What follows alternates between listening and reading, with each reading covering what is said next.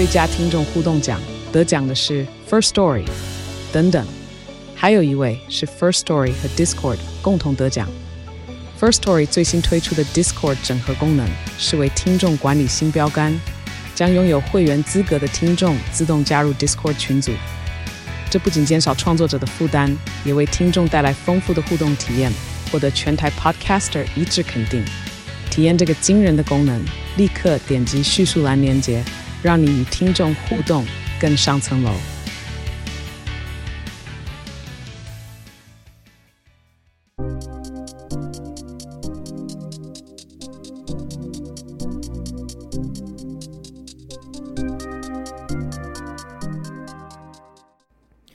欢迎大家回到主持人有话说，我是 Louis。那呃，因为新北国王放暑假了，现在有更多的时间可以来关注 NBA。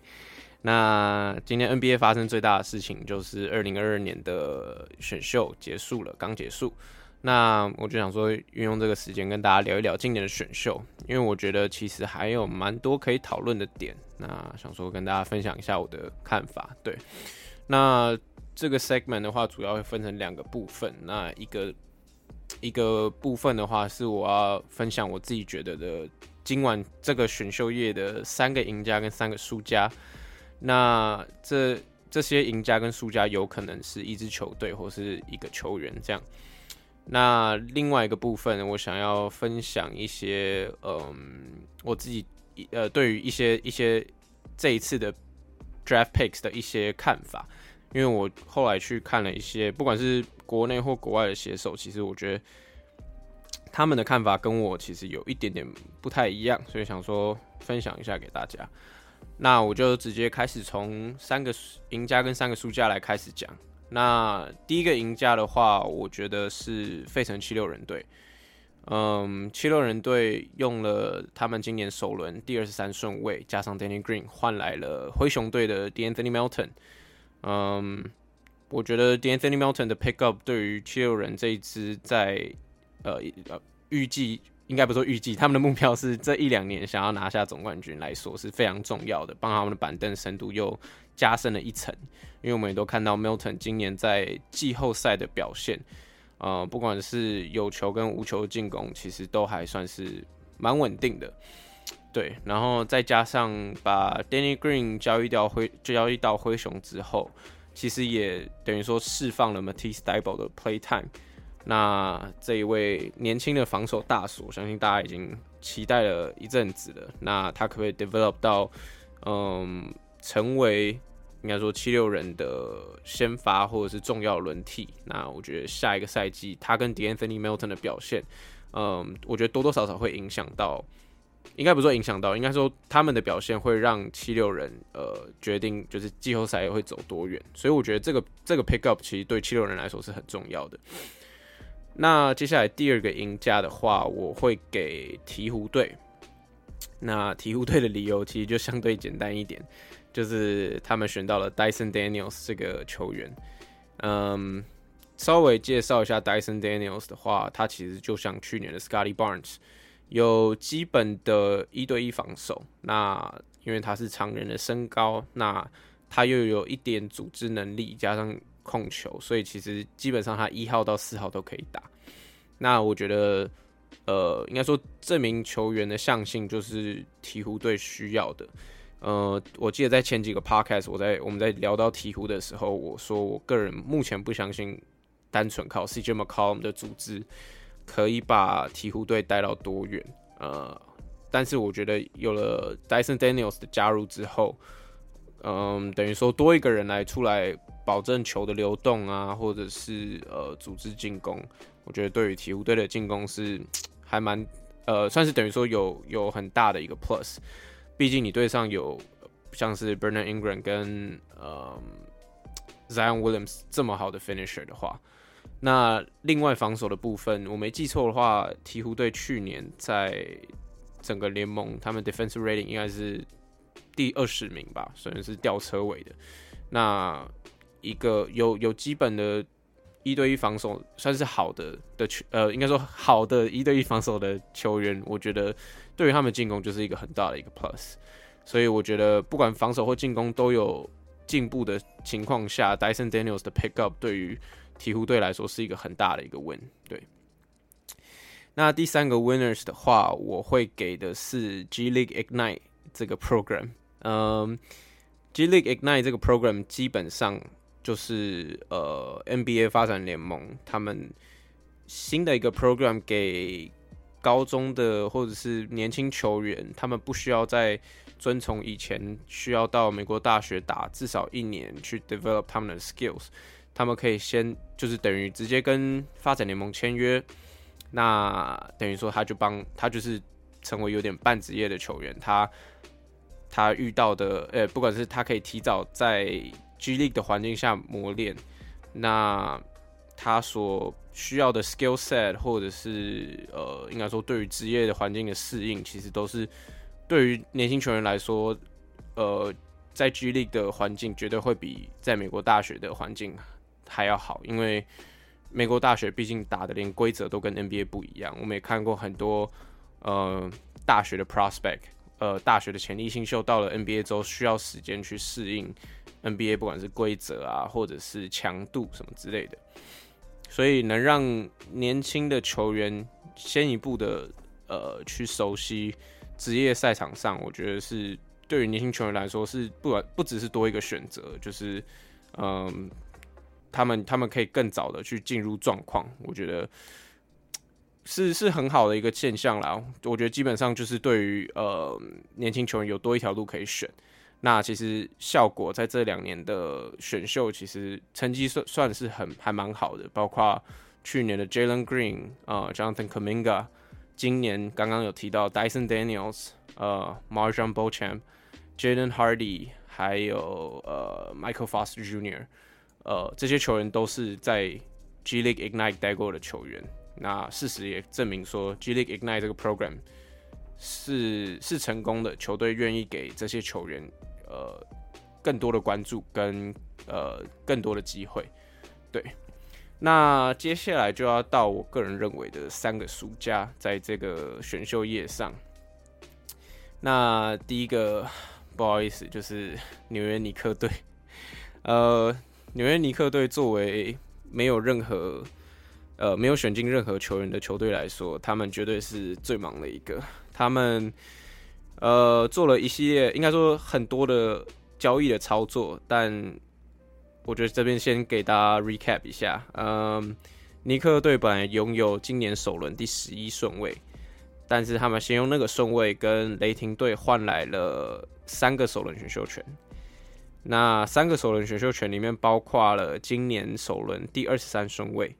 尼克队再用那那一个二十三顺位加上自己的四个首轮呃二轮选秀权。和黄蜂队换来了今年的第十三顺位，尼克队再用刚刚交易来的今年第十三顺位，加上 Campbell Walker，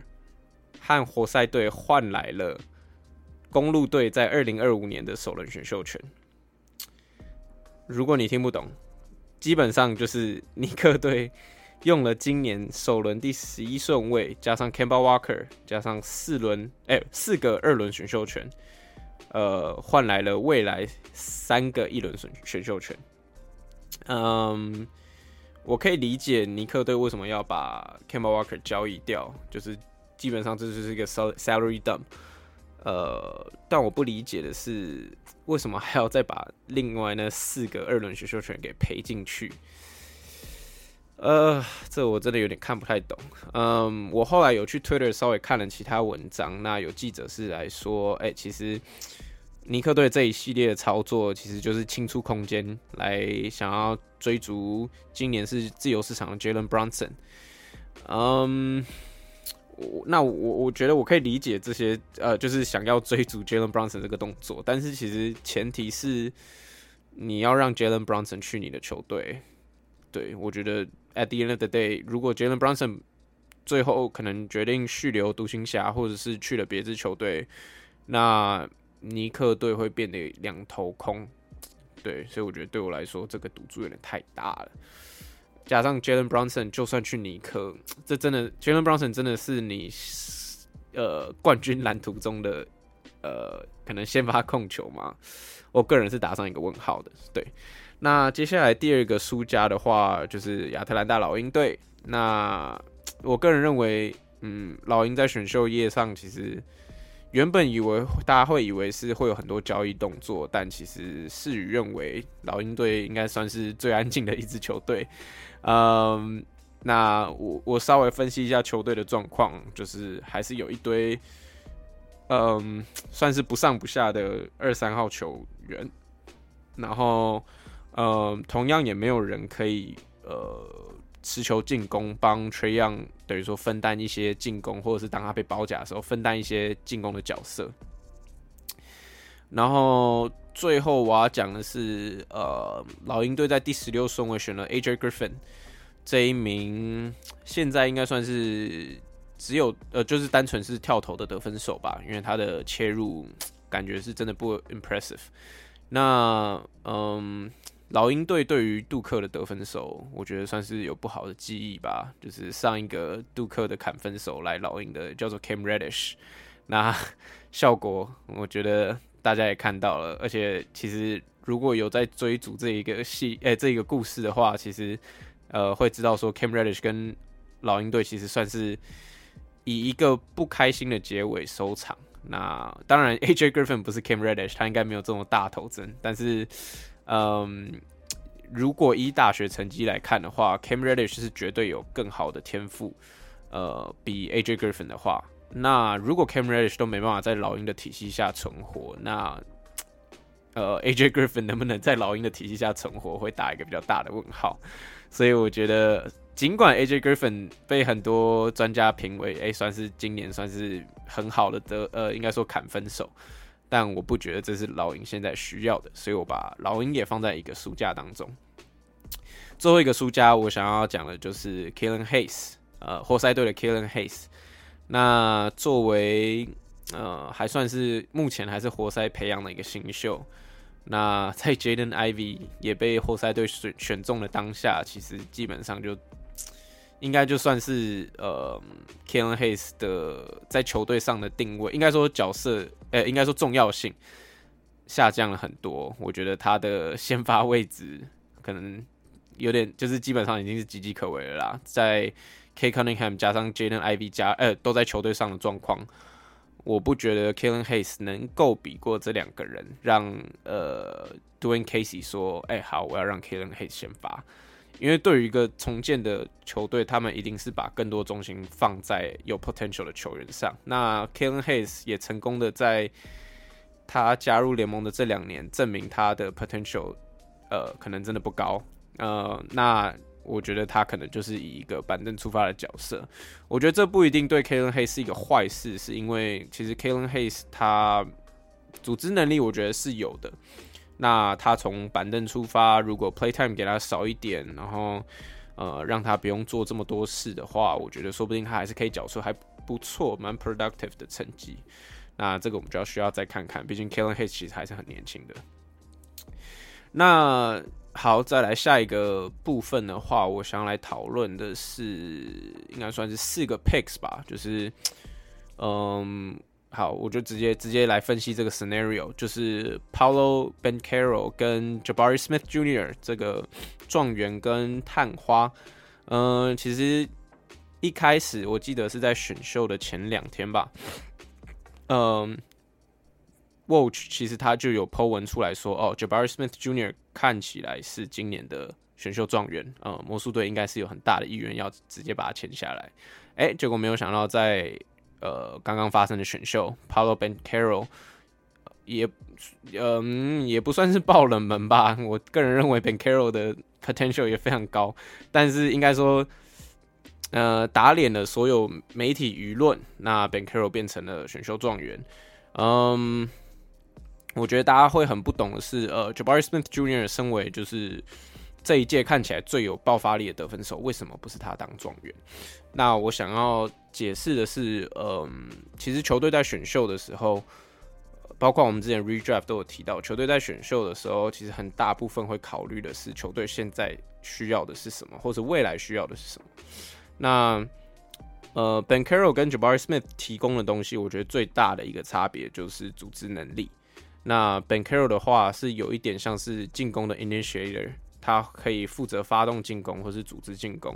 那 Jabari Smith 来讲的话，他是一个很好的，呃，如果这两个人相比，他是一个很好的终结者，一个得分手。呃，魔术队尽管他们 stack 了这么多的 呃选秀状元跟呃可能选秀前前十四顺位的人。呃，但是其实这些人都不是很好的，呃，应该说他们组织进攻能力都没有到最好。呃，包括像 Jalen Suggs，嗯，哇，Cole Anthony，嗯，Markel Fultz，呃，Jonathan Isaac，Mo Bamba 这些球员都不是以组织建长。那 Banchero 能不能把他在大学呃所展现出来的组织能力带到魔术队去活络魔术的进攻？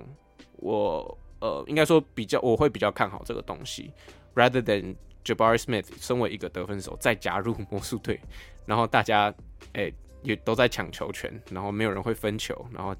永远都在看某一个人表演，那其他其他球员永远发挥不到的状况比下来的话，我觉得 Banchero 是更适合魔术队的。那同样的状况也呃也也 apply 在火箭跟 Jabari Smith Jr. 身上，嗯。火箭队现在把 Christian Wood 交交易掉之后，某种程度上，我觉得就是在清空间给 Jabari Smith Jr. 啦。嗯，呃，球队毕竟还有 Jalen Green，其实不需要另外可能 Ben Carroll 去跟他去抢球权，去呃怎么讲，去去两两个人要主导进攻。我觉得 Jabari Smith 就做好他得分，他也是最擅长得分，那他就做好得分的，嗯。他得分该做的事情，那有点有点像是现在替，有点像是补上现在 Christian Wood 在做的事情，所以我觉得对于火箭队来说，他们也一定很开心这个这个呃选秀的结果。对，那第二个 scenario 我要讨论的就是发生在今年的第四顺位跟第五顺位，分别是国王选进了 Keegan Murray，跟活塞选进了 Jaden Ivy。这应该是这应该是今年选秀最大的讨论点吧，就是很多人觉得说啊，国王又来了，又 fucked up 一次。Jaden Ivey 很明显是比 Keegan Murray 还要更好的一个潜力新秀，你你为什么放过他这样？嗯，我觉得我先分析一下两个球员好了。呃，Jaden Ivey 是一个后卫，是一个身体素质非常爆发的后卫，那他的。优点跟缺点都非常明显。优点是体能爆发力好，呃，他在当他有切入的机会的时候，其实防守者很难对他去做防守。那缺点很明显，没有中距离跳投，没有三分球也，我相信到 NBA 绝对也不能称得上稳定。那尤其是在当他就算可以切入，然后他被可能被协防挡下来之后，他不管是处理球。自己跳投或者抛投的能力全部都没有，所以其实基本上，我觉得对我来说有一点点像 Dennis Smith Jr. 跟我，我觉得如果他现在马上就到 NBA，然后你要给他所有的球权，他看起来就会像 Dennis Smith Jr. 或者是现在退化的 Russell Westbrook。那，嗯，OK，我我再继续分析 k i a Murray 好了，呃 k i a Murray。呃，算是一个呃无球跑，他的优点是无球跑动的观念非常好，然后他打 off ball 算是会帮队友制造机会，也会帮自己制造机会。应该说他打 off ball 的实力比他打呃有球的还要好很多。他的个人单打算是他最大的缺点，他基本上没有很好的个人单打能力，同时他他的三分也不算是稳定的，所以我觉得这算是他比较。为人诟病的地方吧，但是不得不说，身为一个嗯可以打 off ball 的常人来说，Keegan Murray 绝对是比 Jaden Ivy 还算是一支球队的即战力。那我们就再来看到两支选了他们球队，两支选了这两位球员的球队。呃，国王队，嗯，队上有 Dejounte 呃，sorry，De'Aaron Fox 跟 Davion Mitchell。其实这两个就是后卫，我不太懂的是，我不太懂的是为什么人家会想要，人家会想要再去说哦，为什么要再选一个后卫 Jaden Ivy 嗯，我记得去年当国王选进 Tyrese Haliburton 的时候，大家都在说哈，为什么要再选一个后卫？就在大家都已经，哎，不对不起，大家当他选进 Davion Mitchell 的时候，大家都已经在崩溃说为什么要选这么多的后卫？那好，现在呃，国王队做了一个选择，把 Halliburton 交易出去，呃，只留 Davion Mitchell 跟 De'Aaron Fox。那他今年就就就就完全就没有要选后卫啊？那不是？我觉得对我来说非常合理啊！这怎么会是一个国王队的一个很大的 loss？De'Aaron Fox 很明显就是呃，在队上算是基石的角色，是不会动的。那 Davion Mitchell 也在今年证明说他有很好的单防能力，加上一点点的组织进攻。那国王队现在很明显想要摆出一个，在交易掉 Haliburton 之后，很明显是要展示一个呃有点 Win Now 的一个球风。那他们需要补的就是集战力啊，Keegan Murray。我觉得对于集战力来说，Keegan Murray 绝对是比 Jaden Ivy 还要好太多了。所以我觉得问题应该是，呃，国王队可不可以在这个 Draft Class 里面找到比 Keegan Murray 更好的即战力，而不是为什么国王队不选 Jaden Ivy 我觉得对我来说，Bottom Line 就是这样。我觉得国王队没有这个 Timeline 再去找一个找一个呃后卫，呃找一个后卫，他的天花板可能很高，可是目前看起来就是不会 Pan Out。然后，而且重点是，这个这个后卫的风格还非常像 De'Aaron Fox，但是他没有 De'Aaron Fox 的中距离抛投。那那我我其实不懂的是，为什么会很多人觉得说国王队应该要选 Jaden Ivy？对我来说非常不合理。对，那我们再看到活塞这边的话，因为其实大部分的舆论都是说啊，活塞赢了这次的呃 Draft Class，选到 Jaden Ivy 跟呃 Jalen Duren，算是两位都是呃。大家很看好的潜力新秀吧，可是我觉得对我来说，这两个都是很大的一个赌注。那 Jaden Ivy 我刚刚有提到了，他的天花板可能很高，可能会会像今年的 jamoren 但是他的天花板，呃，他的地板可能真的也很低。那呃，Jalen Duran，呃，我就稍微介绍一下，大家会觉得他的天花板很高，是他让大家，他是一个体能非常好的中锋，呃，大家会提到，会想到的是 Dwight Howard，就是。呃，那个强的 Dwight Howard 版本，那但是其实 Jalen 呃 Jalen Duran 的缺点同时也非常大，就是他呃的处理球非常烂，或者是他当他有持球，然后那个球不是不是一个 alley 直接灌篮的话，呃，基本上这波进攻就死了，呃，所以我觉得，嗯，活塞当然是有点无损的状况下得到了 Jalen Duran，嗯，我觉得。也是一个赌注吧，我觉得不管是 Jaden Ivy 跟 Jalen Duren，对于活塞来说都是都是两个蛮大的赌注。嗯，他们会不会 pan out？当然，我觉得这需要去时间来看。但是我个人认为，嗯，你有两个这么好的选，一个是十三嘛，一个是五，你有两个在这么好位置的选秀权，我觉得你还是需要一些呃稳定，应该说投资报酬率可能没有那么高，但是至少是。很好稳定的选项，你不会输很多的选项，因为你现在我现在看到的就是活塞队有点 all in 在所有啊来天花板超高的球星，很未来球星上，不管是 K Cunningham、Jaden i v y、Jalen Durham 这些球员，呃，但是同样是如果这些人都没有 pan out，好，如果就算只有 K Cunningham pan out，那你还剩下什么？所以我觉得对我来说。嗯，我没有说我没有把活塞队放在 loser 的原因是，毕竟这些还是大家认为的潜力新秀，他们可能有一天还是会 pan out，但是会不会在你的球队，其实我也不太确定。所以我，我我个人的 perspective 是，我不觉得国王队在这个选秀夜是一个输家，我也不觉得活塞队在这个选秀夜是这么大的赢家。但是，当然，我目前看所有的文章好像都跟我有点。不同的意见，那其实想说把这个把这个 idea，呃，跟大家分享一下，就看大家有什么意见，或者是